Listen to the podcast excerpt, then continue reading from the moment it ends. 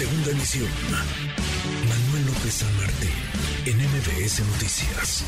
Agradezco sus minutos al coordinador del PAN en el Senado, al senador Julen Rementería. Julen, gracias. Eh, senador, ¿cómo estás? Muy buenas tardes.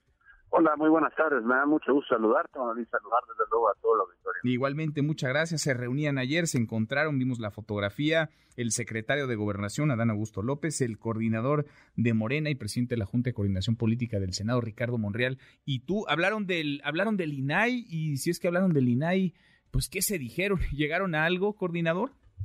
Sí, efectivamente la reunión fue para eso, fue una reunión cordial y fue específicamente para hablar del tema del INAI, principalmente y la verdad es que pues no llegamos a gran cosa, lo que se hizo fue pues sí platicar, ahí les expusimos o les expuse yo un poco la urgencia que se tenía, que ellos ya la conocen, es un derecho constitucional de, los ciudadanos en este país, además tenemos ya una obligación judicial también en dos ocasiones por parte de una juez federal y ahora pues lo que tenemos que hacer es simplemente, bien lo referías tú antes de estar hablar conmigo, donde pues es una falta de acuerdo de ellos, de Morena, de la mayoría porque en el bloque de contención toda la oposición está totalmente de acuerdo en que podamos nombrar a cualquiera de los que ya se eligieron ahí en, por las comisiones como los favoritos o los mejor calificados, por decirlo de una mejor manera. ¿no?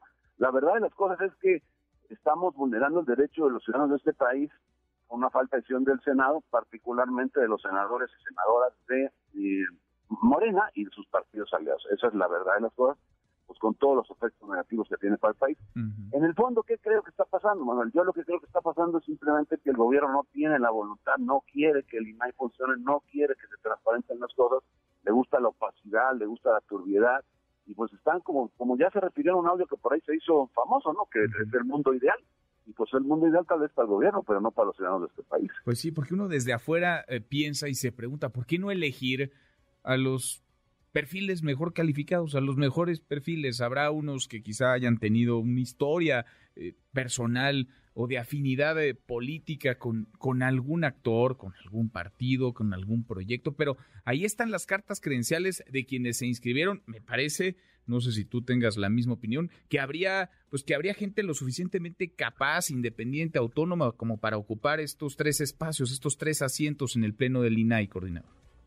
Sí, la verdad es que es así. Hay dentro de los que se eligieron, hay perfiles perfectamente competentes de hombres y de mujeres para poderlo hacer, al grado que nosotros elegimos, oye, pues de esos los cinco mejores que eligieron en la comisión, eh, que lo hicieron, por cierto, un trabajo que hay que sacar bien hecho, bueno, pues ya, ya se puede elegir al que quieran, le dijimos, cualquiera de esos cinco, con ese jalamos.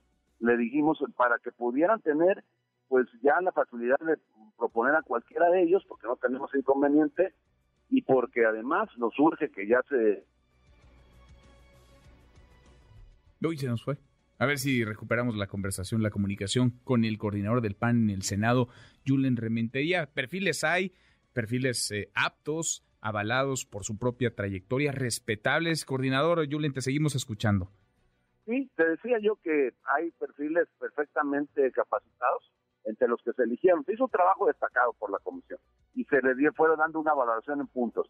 Los que fueron, fueron mejor calificados, pues con cualquiera de los primeros cinco dijimos nosotros podemos eh, prosperar en una votación, jalar, pues ya se los dijimos, ya les quedó claro, pero lo cierto es que no no se nombran, no se ponen. Es tan, es tan fácil, Manuel, como traer un dictamen a la mesa, subirlo al, al orden del día y ponerlo a votación y ya, eso no nos lleva más de media hora para poder llevar a cabo esta selección y esta falta de, emplear esta media hora, que luego tiene que ver con la negativa de tener un INAI, un órgano que, al acceso a la información en este país en perfectas condiciones, pues tiene que ver con que no quieren que haya transparencia, con que no quieren que se sepa qué pasa con el dinero público. Básicamente eso es, porque no se puede entender de otra manera sin duda, pues llama, llama poderosamente la atención y que no les corra demasiada, demasiada prisa. Al final de cuentas, pues sí, es un asunto que pasa por eh, eh, la grilla y las dinámicas dentro de Morena, la política, pero que está afectando, que está vulnerando a mm, cientos, quizá miles de ciudadanos y sus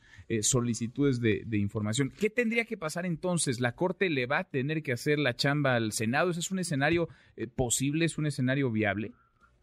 Pues pudiera llegar a actualizarse, sí, ahora está, ahora mismo está en la Corte, eh, en manos, por cierto, de la ministra, ministra Loreta, está pues un proyecto que tiene que ver con, una queja que interpuso precisamente eh, los comisionados, porque están pretendiendo que pues la Corte resuelva para que puedan sesionar y puedan válidamente pues aplicar o suspender como quien dice la resolución que se tomó o, o, el veto que se hizo. En fin, sí hay manera de que la Corte pueda llegar a resolverlo de manera favorable. Ojalá tengamos la suerte como se tuvo en el asunto de la militarización, que la Corte apoye y pues le devuelva la posibilidad, el derecho a los ciudadanos de este país a tener acceso a la información. Ojalá así sea. Pues Luego tenemos, bueno, los nombramientos que pareciera que, que no los quieren hacer. Hay quien ya apuesta que se van a querer ellos sí hasta que acabe este gobierno y nombrarlos en el Senado. A mí me parece terrible esa posibilidad.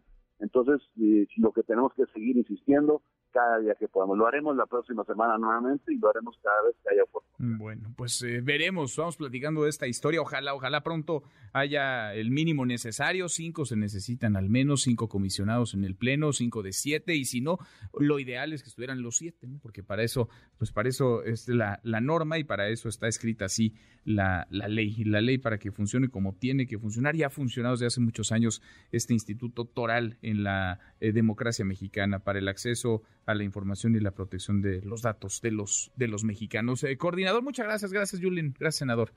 Al contrario, muchas gracias a ti, un saludo a ti y un saludo a todos los victorios. Igualmente, muy buenas tardes. Redes sociales para que siga en contacto: Twitter, Facebook y TikTok. M. López San Martín.